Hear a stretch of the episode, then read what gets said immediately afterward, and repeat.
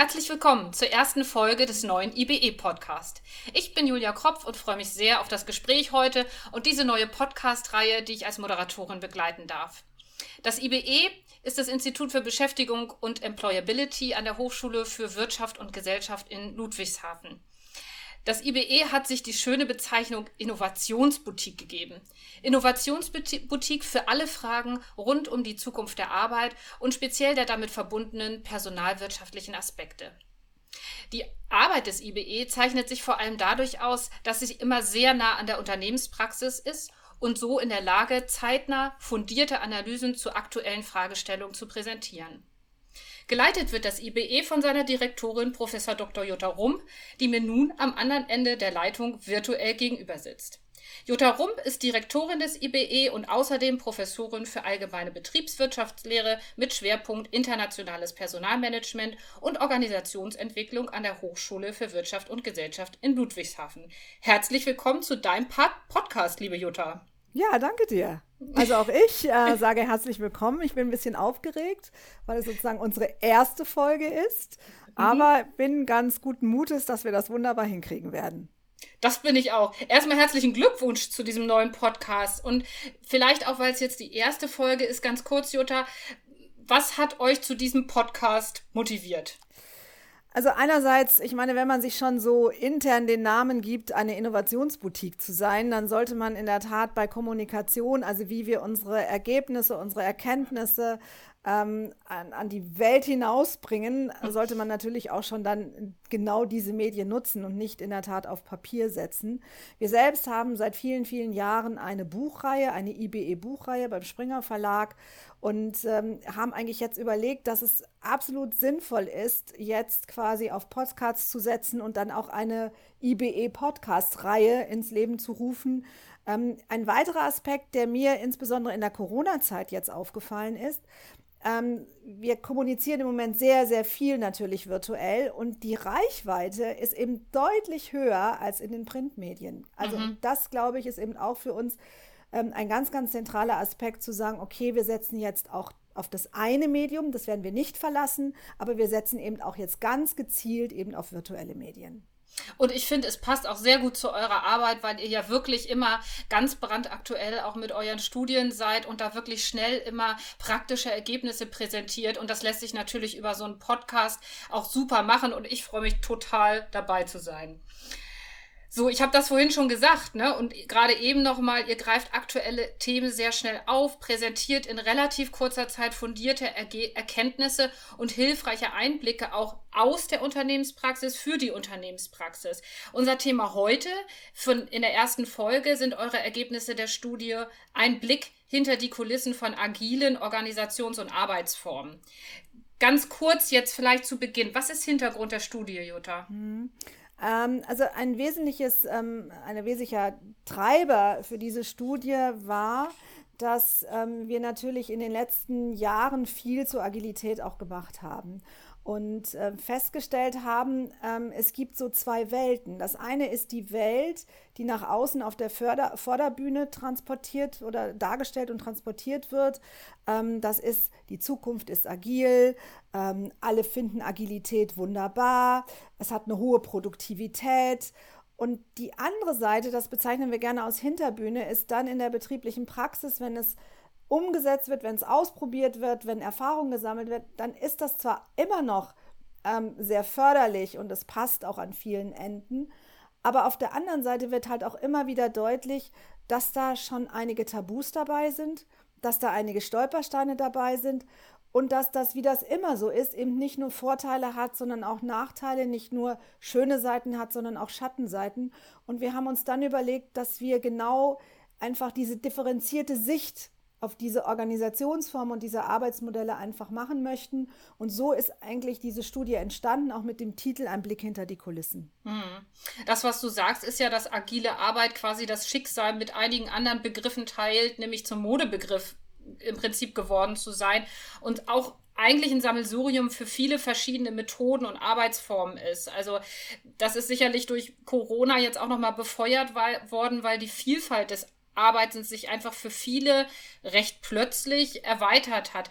Was lässt sich denn jetzt, du hast es gerade schon gesagt, ihr wollt mit Tabus auch so ein bisschen aufräumen. Was lässt sich denn jetzt so nach Abschluss eurer Studie sagen? Also mit welchen Annahmen über agile Arbeits- und Organisationsformen müssen wir eigentlich jetzt nach euren Erkenntnissen aufräumen?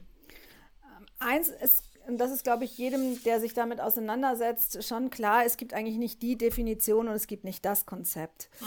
Ähm, wenn man all die Interviewpartner ähm, quasi zusammenfügt und wir haben vor allen Dingen ähm, Menschen interviewt, die in Unternehmen und Institutionen Erfahrung haben. Also wir haben keine Unternehmen und keine Gesprächspartner gewählt, die am Anfang dieser Entwicklung stehen, sondern ausschließlich Gesprächspartner und Partnerinnen gewählt, die ähm, schon wirklich Erfahrung damit gesammelt haben. Und ähm, der, die erste Erkenntnis war, ähm, es gibt keine eindeutige Definition. Es gibt aber über alles hinweg bestimmte Merkmale, die tatsächlich Agilität auszeichnen. Und das ist Selbstbestimmtheit, Selbstorganisation und eine relativ hohe Hierarchiefreiheit mit dem grundsätzlichen Ziel, Innovationen zu schaffen, Verbesserungen zu schaffen und Optimierungen zu schaffen. Also es ist hm. immer das Ziel einer Veränderung, die quasi davor steht. Und es hat eben viel damit zu tun, auf Augenhöhe ähm, zu arbeiten, ähm, mit einer sehr hohen Selbstbestimmtheit und einer sehr hohen ähm, Selbstorganisation.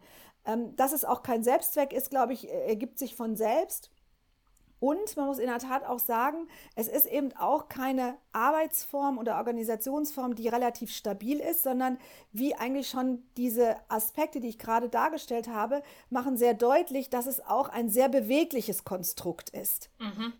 Und das war zum Beispiel, also das war etwas, das in dieser Deutlichkeit ähm, herauszuarbeiten, das fand ich ehrlich gesagt der erste Erkenntnisgewinn. Und dann gibt es eben weitere Erkenntnisgewinne, beispielsweise es braucht bestimmte Rahmenbedingungen. Mhm. Das ist kein regelfreier Raum. Das ist nicht die Freiheit pur. Ja, sondern, interessant. Ja. Sondern dahinter stehen wirklich ganz starre und ganz, ganz harte Regeln, die da, damit das funktioniert, damit wir nicht in der Anarchie enden. Ebenso, dass es eine interkulturelle Dimension gibt. Das ist mir zum Beispiel vorher überhaupt nicht klar gewesen. Ähm, aber auch, dass bestimmte Kompetenzen und Qualifikationen und ein bestimmtes Persönlichkeitsprofil auch förderlich sein kann, bis hin zu der Fragestellung, dass es eventuell, das habe ich jetzt mal mit einem Fragezeichen versehen, ähm, eventuell eine Entwicklung geben könnte in Richtung Kultur of Survival of the Fittest. Mhm. Und das sind so ganz bestimmte Themen, die hat man, wenn man sich dem Thema grundsätzlich nähert, so gar nicht auf dem Schirm. Hm. Vielleicht gucken wir da in einige Punkte nochmal rein, weil ähm, mir fiel jetzt gleich ein bei den ersten Begriffen, die du genannt hast, auch Selbstorganisation und all das. Das bedeutet ja sehr viel auf der individuellen Ebene. Ihr habt das ja so ein bisschen getrennt in die organisationale Ebene und in die individuelle Ebene.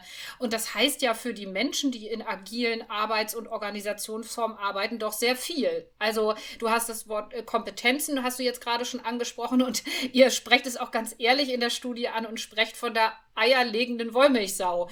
Ähm, was, was, was meint ihr damit? Also was, was heißt das für die Einzelnen und was kann man aber eben auch tun, um diesen Druck, der dadurch entstehen kann, auch zu verhindern? Mhm also wenn man, wir haben bewusst diesen Begriff der ehrlich liegenden Wollmilchsau auch ge gewählt, weil wenn man sich so überlegt, man arbeitet jetzt in einer agilen Struktur, in einem agilen Team, also man muss da, glaube ich, auch nochmal unterscheiden, ist die Organisation agil, also das, die Organisationsstruktur also das Konstrukt, was ich sozusagen, in dem ich grundsätzlich arbeite, oder reden wir von agiler Teamarbeit, also im agilen Team, da wären wir in der Arbeitsform. Da muss man auch nochmal unterscheiden. Ich nehme jetzt einfach eher mal das Kleinere, nämlich ich arbeite in einer äh, in einem agilen Arbeitsmodell und damit in einem agilen Team. Nehmen wir das mal.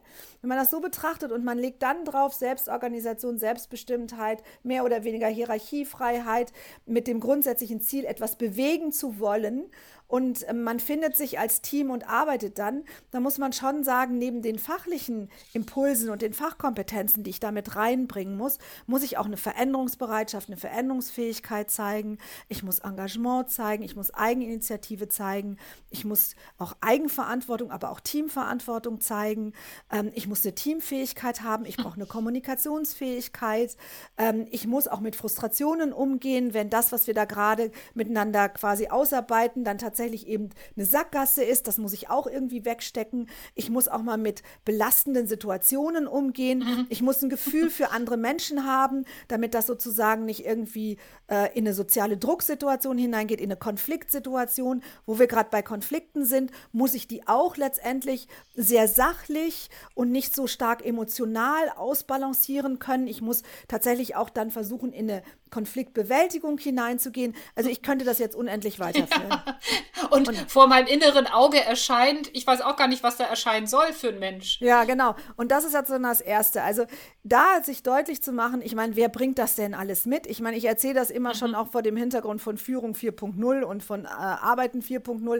Ich meine, wer bringt das mit? Und da kommen wir zu einem ersten Thema, nämlich wenn wir über agile Teams reden und agile Arbeitsformen reden, dann bedeutet das, das Team wirklich intelligent zusammenzusetzen, nämlich zu schauen, wenn das quasi das Anforderungsprofil ist und eine Person alleine das nicht bewältigen kann, dann gilt es doch tatsächlich, das so das Team aufzustellen, dass das Team dieses Anforderungsprofil abbildet.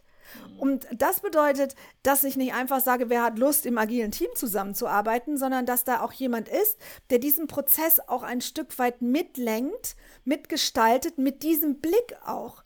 Und das ist zum Beispiel etwas, was ich persönlich am Anfang gar nicht so auf dem Schirm hatte. Und ich, wir probieren im Institut ja auch immer alles aus. Und wir haben mit agilen Teams vor vielen Jahren schon begonnen. Und das habe ich nie auf dem Schirm gehabt. Mhm. Und das ist mir jetzt klar, dass wir tatsächlich das auch austarieren müssen. Und ein weiterer wesentlicher Aspekt, und äh, also ich meine, das, das war mir schon irgendwie klar, dass es darauf hinausläuft, weil ich mit dem Thema wirklich ewige Zeiten schon unterwegs bin. Es kommt dann auch darauf an, um auch Drucksituationen zu vermeiden und das Gefühl, ich bin vielleicht doch überfordert in der Situation, kommt auch darauf an, die Menschen nach ihren Stärken und Talenten in diesen agilen Teams einzusetzen. Mhm. Also das ist der zweite Blick, den ich eigentlich haben muss. Denn wenn ich nach die Leute nach ihren Stärken und Talenten reinbringe, dann ist diese Gruppe viel offener für Veränderungen. Das ist, ist, diese Gruppe viel motivierter, über den Tellerrand zu gucken und über quasi die Mauer zu springen. Hm. Dann ist, dann passiert in der Tat dort auch nicht so viele emotionale Konflikte aufgrund von Überforderung. Ganz im Gegenteil. Hm. Und das ist, glaube ich, auch etwas ganz Zentrales, was äh, wichtig ist, auch zu erwähnen. Das heißt aber, wenn wir weniger auf den oder die Einzelne gucken, sondern dann wirklich das Team in seinen unterschiedlichen Bestandteilen uns angucken und wer kann da was einbringen, dann führt uns das zu dem Punkt im Prinzip, den du vorhin auch schon genannt hast. Ähm, es braucht klare Regeln. Es braucht klare Kooperations-, Kommunikationsregeln, wie ihr schreibt. Es braucht auch eine bestimmte Kultur des Diskurses und der Auseinandersetzung. Wie habt ihr das in eurer Studie wahrgenommen? Was ist da gekommen? Also viele, die oder diejenigen, die ähm, wirklich schon Erfahrungen damit haben, auch schon längere Zeit Erfahrung, die sagen, man braucht in der Tat ein relativ klares und sehr eindeutiges und auch ehrlich gesagt sehr differenziertes Regelwerk. Und hm. dieses Regelwerk ist quasi wie als Grundgesetz zu definieren. Das heißt, sich man muss sich daran halten, das ist dieser verbindliche Rahmen. Das ist die Plattform, quasi, wenn sich alle darauf committen, dann habe ich eine wirkliche Chance, das im Gleichgewicht zu halten. Es im Prinzip, wenn wir beispielsweise keinen juristischen oder rechtlichen Rahmen hätten, kein Grundgesetz hätten als Gesellschaft, dann hätten wir Anarchie. Und diese Logik kannst du eigentlich dann auch auf diese Teamstruktur übertragen. Hast du nicht dieses klare Regelwerk, auf das sich die Menschen, die in einem solchen Konstrukt arbeiten, darauf committen, wenn du das nicht hast, dann hast du ehrlich gesagt ähm, sowas wie Anarchie im Team. Und wir wissen alle, dass das jetzt nicht besonders zielführend ist. Du brauchst das. Darunter sind zum Beispiel auch so Dinge geregelt, dass es schon auch jemanden braucht, der auch moderiert. Da braucht es letztendlich auch so etwas wie ganz bestimmte Werte in mhm. Form einer Kommunikationsaustausch oder auch Teamkultur. Und an die muss man sich auch halten. Es gibt ein bestimmtes Regelwerk und es gibt auch wahrscheinlich sogar jemand, der den Hut auf hat, wenn Konflikte auftreten, wie man die bereinigt, wie man damit umgeht. Und es braucht auch letztendlich Ansprechpartner beispielsweise Art von Coaches, die auch helfen, ein Stück weit mich, wenn ich vielleicht tatsächlich jetzt mal so an dem, am Rande stehe oder das Gefühl habe, mir geht die Puste auf, mich auch wieder unterstützt. Also nicht nur sozusagen in der, in der Zwischenbeziehung, sondern auch ich, Jutta Rom, brauche dann auch jemanden, der für mich dann im Prinzip auch so jemanden Sparingspartner sein kann. Hm. Und das sind so ganz zentrale Aspekte, auch hier wieder, ähm, die es zu berücksichtigen gilt. Glaubst du denn, dass sich durch, ähm, wir haben jetzt Regeln auf der einen Seite angesprochen, also Freiheit muss definiert geregelt werden, sagst du, und auf der anderen Seite auch ganz bestimmte Rollenzuschreibung im Team, eine stärkenorientierte Rollenzuschreibung, dass durch beides zusammen, dass dadurch eben auch Wertschätzung untereinander entstehen kann? Ja, klar, da bin ich ganz, da bin ich zutiefst von überzeugt. Da bin ich wirklich zutiefst von überzeugt. Und ähm, genau das führt ja dazu, dass wir uns nicht tatsächlich in, in dieses sozusagen in das Minenfeld begeben, sondern dann hat jeder tatsächlich die Möglichkeit, sich voll und ganz quasi der Aufgabenstellung, der Fragestellung in dieser Agilität auch ähm, hineinzuversetzen und durch dort seinen Beitrag oder ihren Beitrag zu leisten. Und das wiederum führt dazu, dass ich mit meinen Impulsen wahrgenommen werde, was auch dazu führt, dass ich natürlich ganz anders wahrgenommen werde. Hm. Und durch den gemeinsamen Erfolg, den wir dann auch haben, sind wir auch natürlich ganz anders gefestigt. Hm. Du hast vorhin einen ganz interessanten Punkt ganz am Anfang angesprochen, ähm, die Übertragbarkeit dieser Arbeitsform. Ähm, ihr habt in eurer Studie ja auch geschrieben, das ist ein amerikanisches amerikanisches Modell und die Frage auch gestellt, lässt sich das eigentlich so einfach übertragen? Also dieser interkulturelle Aspekt, den ihr vor allen Dingen mit dem Begriff der Unsicherheitsvermeidung in Verbindung bringt. Kannst du dazu noch mal was mhm. sagen? Darüber wird ja ganz wenig ähm, gesprochen, wenn ich das, den Diskurs auch richtig verfolge. Ja, das ist richtig. Also diese grundsätzlichen agilen Methoden, ähm, sei es auf der organisationalen oder auf der Arbeitsformsebene, haben ihren Ursprung tatsächlich in den USA. Und ähm, die USA zeichnet sich aus, wenn wir das im internationalen Vergleich sehen, äh, auf der Wertestruktur zeichnet sich dadurch aus, dass sie ähm, einen sehr geringen Grad von Unsicherheitsvermeidung haben. Das heißt, die amerikanische Gesellschaft ist offen für Neuerungen. Das hat viel mit ihrer Geschichte zu tun und damit ihrer langfristigen Kultur zu tun. Und ist einfach, die würden zum Beispiel immer sagen, das Glas ist halb voll statt halb leer. Mhm. Und ähm, ähm, durch diese eher Offenheit und eher diese Bereitschaft, sich auch Veränderungen zu stellen. Und wenn jemand scheitert, dann ist das in dieser Gesellschaft nichts Schlechtes. Ganz im Gegenteil, sondern viele ziehen dann daraus tatsächlich auch ähm, ähm, Hochachtung, wenn jemand sich wieder aufrappelt und sich neu auf den Weg macht. Und ähm, Agilität mit diesen Grundprinzipien und dem grundsätzlichen Ziel, ähm, nämlich Veränderungen zu gestalten, Innovationen zu kreieren durch diesen Prozess ähm, der Selbstbestimmtheit, der Selbstorganisation, des Try and Errors etc. Also wenn man diese Elemente nimmt, das ist ja nichts anderes, als dass ich mich quasi in eine zutiefst ungewisse und unsichere Situation hineingehe. Und wenn wir jetzt überlegen und wir schauen uns jetzt die deutsche Kultur an, ähm, also im Sinne sozusagen unseres Kulturkreises, dann stellen wir fest, dass wir eigentlich eine sehr hohe Unsicherheitsvermeidung haben. Also das sagen eben auch viele Studien, auch sehr teilweise sehr alte Studien, aber auch die neuen Studien bestätigen das immer.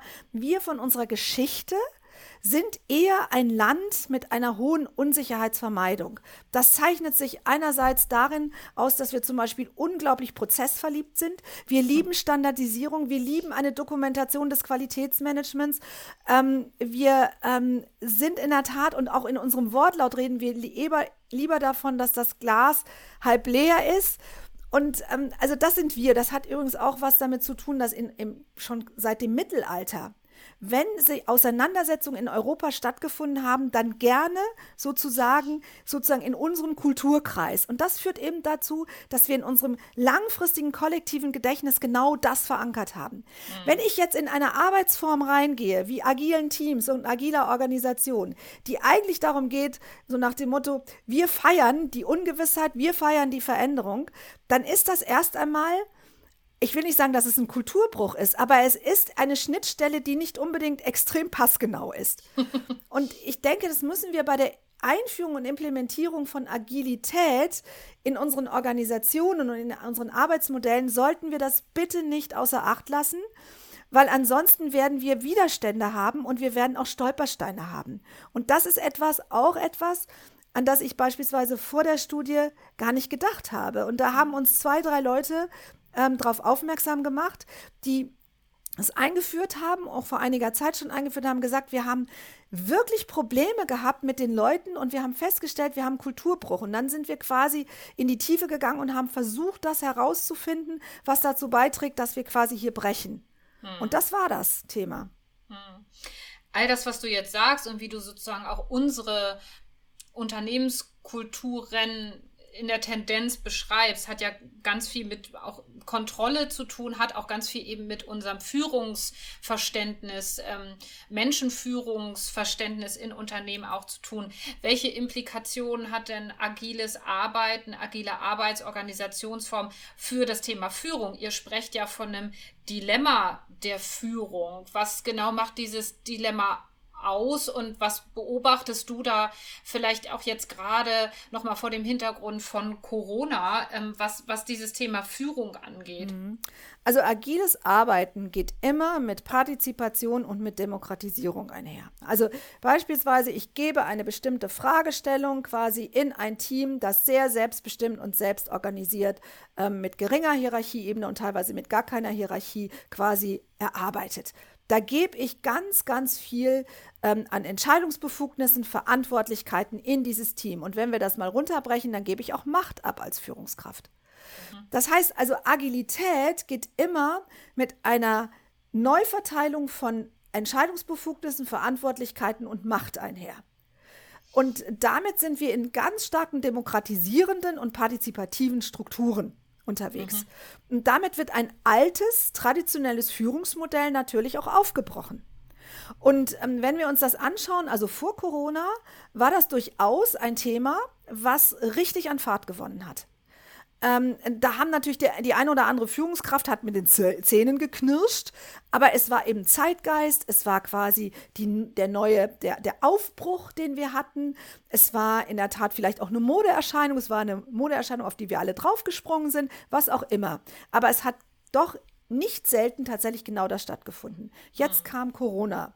Und jetzt, also das ist das erste, das erste Dilemma ist, das heißt, wir haben Führungskräfte, die in einer alten Welt sozialisiert sind, durch das Thema Agilität und durch den Transformationsprozess als solches quasi das abgeben mussten. Manche haben es gerne gemacht, die anderen eher weniger gerne als solches. Aber das war auch schon sowas wie ein Paradigmenwechsel, den wir hatten. Dann kam Corona und Corona äh, führte dazu, dass wir genau gegenteilige Tendenzen beobachtet haben. Ähm, nämlich, dass Macht zurückdelegiert wurde, nicht immer, aber auch, ähm, äh, also häufiger. Macht mhm. zurückdelegiert wurde an die Führungskraft aus den Teams heraus, die gesagt haben, das ist jetzt eine so extremst unsichere Situation, ähm, in der quasi wir überhaupt nichts mehr planen können. Und jetzt geben wir das doch mal wieder zurück und jetzt soll mal die Führungskraft quasi, das soll jetzt der Kapitän oder die Kapitänin sein und die soll uns jetzt durch diese Krise führen als solches. Was eben dann dazu führte, dass die eine oder andere Führungskraft dann gesagt hat, super, die Macht kommt zurück als solches. Und ähm, die Frage ist jetzt eigentlich, was passiert? Ein Teil unserer Gesprächspartner hat gesagt, Sie finden eigentlich, dass diese Agilität, agile Teams gerade jetzt in dieser Krisensituation sehr bereichernd sind, weil man nicht mehr auf irgendwelche Rezepte oder irgendwelche Erfahrungen zurückgreifen kann. Und da ist genau diese, dieses Zusammenwirken von kollektiver Intelligenz in diesem Team ist unglaublich bereichernd für, die, für das Navigieren. Und dann gibt es aber andere, die gesagt haben, nein, wir müssen schnell agieren, wir können hier nicht groß noch rumdiskutieren, das wird jetzt auf ein oder zwei Personen fokussiert und die sind quasi die Entscheidung, äh, Entscheidungsträger. Und es, es wird spannend sein, was eigentlich in der Zukunft nach Corona passiert oder wenn wir uns an Corona auch gewöhnt haben, das kann ja auch sein, ähm, inwiefern tatsächlich dann genau dort, wo es zurückdelegiert wird, oder wurde, ob das dann tatsächlich, wenn eine gewisse Normalität wieder einkehrt, ob das dann quasi zurückgeht in die agilen Teams oder ob das tatsächlich eine Zweibahnstraße wird. Mhm. Also man hat weiterhin in gewisser Weise im operativen Bereich die agilen Teams, aber strategisch bleibt die Macht oben beim paar Leuten. Und das ist einfach, das ist eine sehr ungewisse Situation.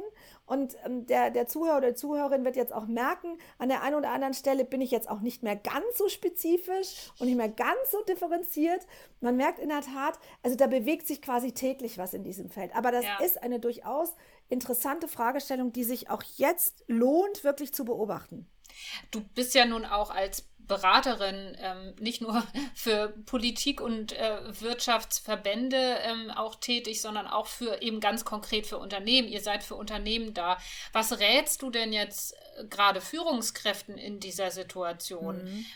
Also das ist ja äh, innerhalb dieses Dilemmas, was du gerade beschrieben hast und was ja auch zum Teil aus der nachvollziehbar und verständlich gerade in der aktuellen Situation ist. Was, was rätst du da, an, an welcher Seite sozusagen auch mehr nachzugeben? Was, was mhm. müssen Führungskräfte bedenken gerade? Eine kleine Anmerkung. Ich ja. glaube, wir im Institut würden uns niemals als Berater oder Beraterin definieren. Wir sind Begleiter. also wir okay. Sind, wir sind Begleiter. Ne? Ich glaube, Berater sind wir nicht. Beim nächsten aber, Podcast sage ich dann, sag ich dann richtig.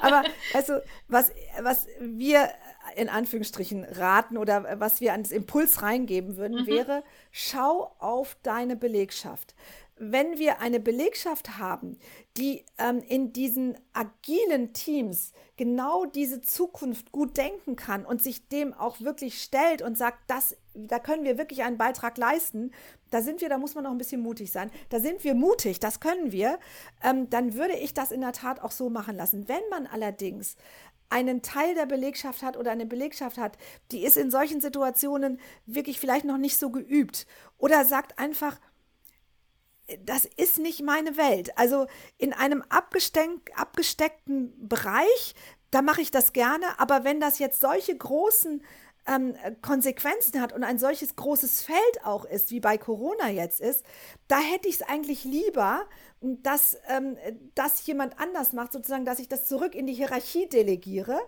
Ähm, wenn ich einfach so eine, so, eine, so eine Kultur und auch so eine Belegschaft habe oder einen Teil der Belegschaft, dann muss ich das auch machen. Mhm. Das heißt, ich kann gar nicht sagen, das eine oder das andere ist jetzt richtig oder falsch, sondern es kommt wirklich darauf an, wie ticken meine Leute, ähm, wie sind die aufgestellt und was habe ich auch für eine Kultur in meinem Unternehmen und wie bin ich auch schon geübt in dieser Form des Zusammenarbeitens. Hm. Also an diesen Faktoren würde ich das in der Tat auch festmachen. Ja. Wenn ich jetzt sozusagen die Leute zwinge, in der Agilität zu bleiben, aber die sagen, ich fühle mich damit extremst un unwohl und auch sehr ungewiss und unsicher, dann verbrenne ich diese Arbeitsform.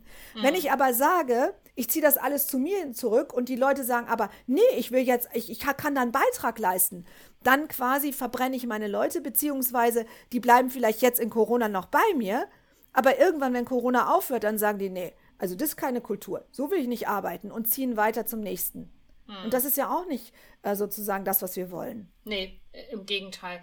Ähm, ein Punkt äh, würde ich gerne noch ansprechen, den ich auch ähm, im Lichte der letzten Monate auch nochmal besonders interessant fand. Ähm, ihr sagt ja, gerade mit Blick auch auf das Thema Vereinbarkeit von Beruf und Privatleben, Agilität sollte nicht mit Flexibilität verwechselt werden. Das folgt nicht der gleichen Logik. Und ähm, in den letzten Monaten haben wir ja erfahren, wie wichtig es ist, ähm, agil und flexibel zu bleiben. Mhm. Wie lässt sich das denn aus deiner Sicht überhaupt miteinander verbinden und was gilt es auch dabei zu bedenken? Mhm. Und das ist, glaube ich, auch etwas, was viele, viele jetzt nachvollziehen können, die zu Hause gearbeitet haben, beispielsweise in einer Homeoffice-Lösung oder Mobile Work at Home und ähm, parallel dazu ähm, äh, schon auch mit den Kollegen und Kolleginnen virtuell gearbeitet haben äh, und gleichzeitig Homeoffice, also neben Homeoffice dann auch noch Homeschooling hatten ähm, und gleichzeitig sozusagen Kinderbetreuung hatten und noch irgendwie alles Mögliche hatten. Die werden da jetzt wissen, was ich jetzt damit meine. In agilen Teams zu arbeiten bedeutet auch, wenn dieses Team quasi im Flow ist, dann kann ich mich nicht ausklinken. Dann, dann müssen wir zusammenarbeiten, dann muss jetzt die Energie, die jetzt quasi entsteht, die muss genutzt werden, weil jetzt entsteht die Idee. Jetzt entsteht ähm, quasi äh, die nächsten Schritte. Jetzt diskutieren wir es von links nach rechts und jetzt bricht es auf, so nach dem Motto, jetzt platzt der Knoten. Dann kann ich nicht hingehen und sagen, also Freunde, das war schön bis jetzt, aber es tut mir leid, ich muss jetzt zur Kinderbetreuung. Ähm, das heißt, es ist eine andere Logik. Agilität geht immer mit dem grundsätzlichen Ziel, Innovationen zu schaffen, Veränderungen herbeizuführen und auch Verbesserungen zu machen. Und wenn dann an der einen oder anderen Stelle just in dem Moment der Knoten platzt, dann müssen auch alle dabei bleiben. Flexibilität im Sinne von Arbeitsmodellen hat viel mit der Vereinbarkeit von Beruf und Privatleben, Schrägstrich Familie zu tun. Das ist eine völlig andere Logik. So, und das zusammenzubringen ist wirklich schwer. Wir haben das vor Corona schon äh, gesehen bei ähm, äh, Unternehmen, mit denen wir zusammenarbeiten, die gesagt haben, wir wollen agile Teams einführen, aber gleichzeitig soll die Vereinbarkeit von Beruf und Familie gewährleistet werden. Können Sie uns da irgendwie eine Lösung bringen? Jetzt mit Corona ist es eine, plötzlich eine, noch eine viel, viel dringendere Frage und es hat einen ganz anderen Flächeneffekt, weil es nicht mehr nur ein paar sind, die betroffen sind, sondern in der Tat, es sind Millionen, die davon betroffen sind. Wie gestalte ich eine agile Teamstruktur, eine agile Aufgabe, eine, eine Zusammenarbeit nach diesen Prinzipien, wenn ich gleichzeitig denjenigen, die dort drin arbeiten, eine Vereinbarkeit von Beruf und Familie quasi gewährleisten möchte? Und da merkt man, das ist keine triviale Antwort ist da nicht möglich, sondern da muss ich wahrscheinlich tatsächlich schon eine starre Kultur, das wäre wieder so eine starre Regel, die wir jetzt einführen müssten bei Agilität, die das tatsächlich auch gewährleistet als ganz zentrale Nebenbedingung. Hm. Wenn du in einem Satz sozusagen nochmal zusammenfassen würdest, was wie man den Herausforderungen begegnen kann, was so die ganz zentralen Begriffe sind, ähm, um sozusagen auch diesen Tabus, von denen du am Anfang gesprochen hast, zu begegnen. In einem letzten Satz, in einem abschließenden Satz, wie würdest du das tun? Also Agilität in Organisationsstrukturen und Arbeitsformen hat viel mit Selbstbestimmtheit, Selbstorganisation, mehr oder weniger Hierarchiefreiheit, ähm, mit dem grundsätzlichen Ziel, Innovation und Verbesserung zu kreieren. Das funktioniert aber nur mit einem ganz zentralen Regelwerk, einem Grundgesetz. Das funktioniert auch nur, wenn es bestimmte Ansprechpartner in dieser Konstruktion gibt, die auch tatsächlich die Aufgabe haben, das Ganze im Balance zu halten. Das funktioniert auch nur, wenn man diese Teams tatsächlich nicht durch Zufall sich zusammensetzen lässt, sondern tatsächlich auch mit einem Blick darauf, dass wir tatsächlich dieses intelligent zusammensetzen. Und ein ganz wesentliches Merkmal wird auch sein, Stärken- und Talentorientierung, dieses wirklich alte, diese alte Philosophie auch wieder hier tatsächlich zum, zum Einsatz zu bringen. Wir kommen zu einigen alten Themen sozusagen zurück. Ja. Unter im, im, in einem neuen Licht eigentlich. Ne? Ja, vielleicht auch in einem neuen Gewand. Hä? In einem neuen Gewand, vielleicht auch, ja. Liebe Jutta, ähm, das ist schon im Prinzip unsere erste Folge von eurem neuen Podcast gewesen. Ich danke dir für das tolle Gespräch und ich glaube, da sind ganz viele Punkte rübergekommen, ähm, die in der Studie ihr, ein, ihr erarbeitet habt und die wirklich sehr hilfreich, glaube ich, für die Unternehmenspraxis sein können. Ähm, es geht natürlich weiter, es wird in die Tiefe gedacht und ihr seid im Moment auch schon dabei, ähm, an der nächsten Studie zu arbeiten, auch zu einem ganz aktuellen Thema. Deshalb lass mich dich an Schluss noch fragen, in welcher Reihenfolge plant ihr jetzt die Podcasts und was und wann wird das nächste Thema veröffentlicht werden? Also unsere Planung ist jeden Monat einen solchen äh, Podcast ähm, zur Verfügung zu stellen. Ähm, äh, wir wird man wahrscheinlich irgendwie Weihnachten, werden wir vielleicht mal eine Pause machen. also, also, aber grundsätzlich so im Monatsabstand war unsere Idee. Und ähm, das nächste Thema wird sein, was wir dann äh, im Oktober präsentieren und zur Verfügung stellen, wird sein Zoom-Fatigue. Also ah. Zoom-Müdigkeit, Zoom-Erschöpfung. Also Zoom im Sinne von, ähm, äh, wir alle gehen in virtuelle äh, Sitzungen rein, Meetings rein und äh, die, der Tag ist durchgetaktet durch diese, mit diesen Meetings und am Ende des Tages ist man völlig erschöpft und man fragt mhm. sich, warum bin ich völlig erschöpft? Und wir wollen diesem Phänomen auf den Grund gehen und äh, haben dazu äh, gerade eine Befragung laufen und äh, würden die dann quasi in einem Monat ähm, präsentieren wollen und das würde ich gerne mit dir diskutieren. Ja, super. Ich freue mich drauf. Ich glaube, ich habe auch gerade gestern noch mal gesehen, dass sie das über Twitter rumgeschickt hat. Also ich glaube, ähm, gut, wenn der Podcast erscheint, ist es wahrscheinlich äh, zu spät, sich da noch zu melden. Aber es läuft gerade sozusagen auf Hochtouren und ich bin echt gespannt, weil das ist ja wirklich ein Thema, was uns alle, glaube ich, einfach sehr beschäftigt. Ne? Warum bin ich abends so müde? Genau. Ist Zoom schuld? Und wie kann man das besser machen? Weil ja, ich meine, die Perspektive ist ja, dass wir eher mehr Zoom-Konferenzen haben werden als, als weniger. Ja, so ist es. So. Und äh, den Podcast wird man sowohl auf eurer Website finden ähm, und dort direkt auch hören können und natürlich in allen einschlägigen Podcast-Apps ähm, und Formaten wie zum Beispiel Spotify oder Soundcloud. Also das wird dann über alle Medien noch rumgeschickt und wenn die Leute das hören, haben sie es sowieso schon gesehen.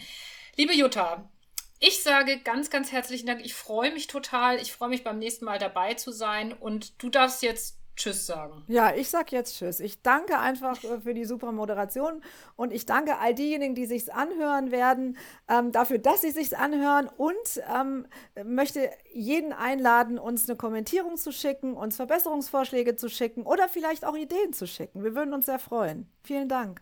Tschüss.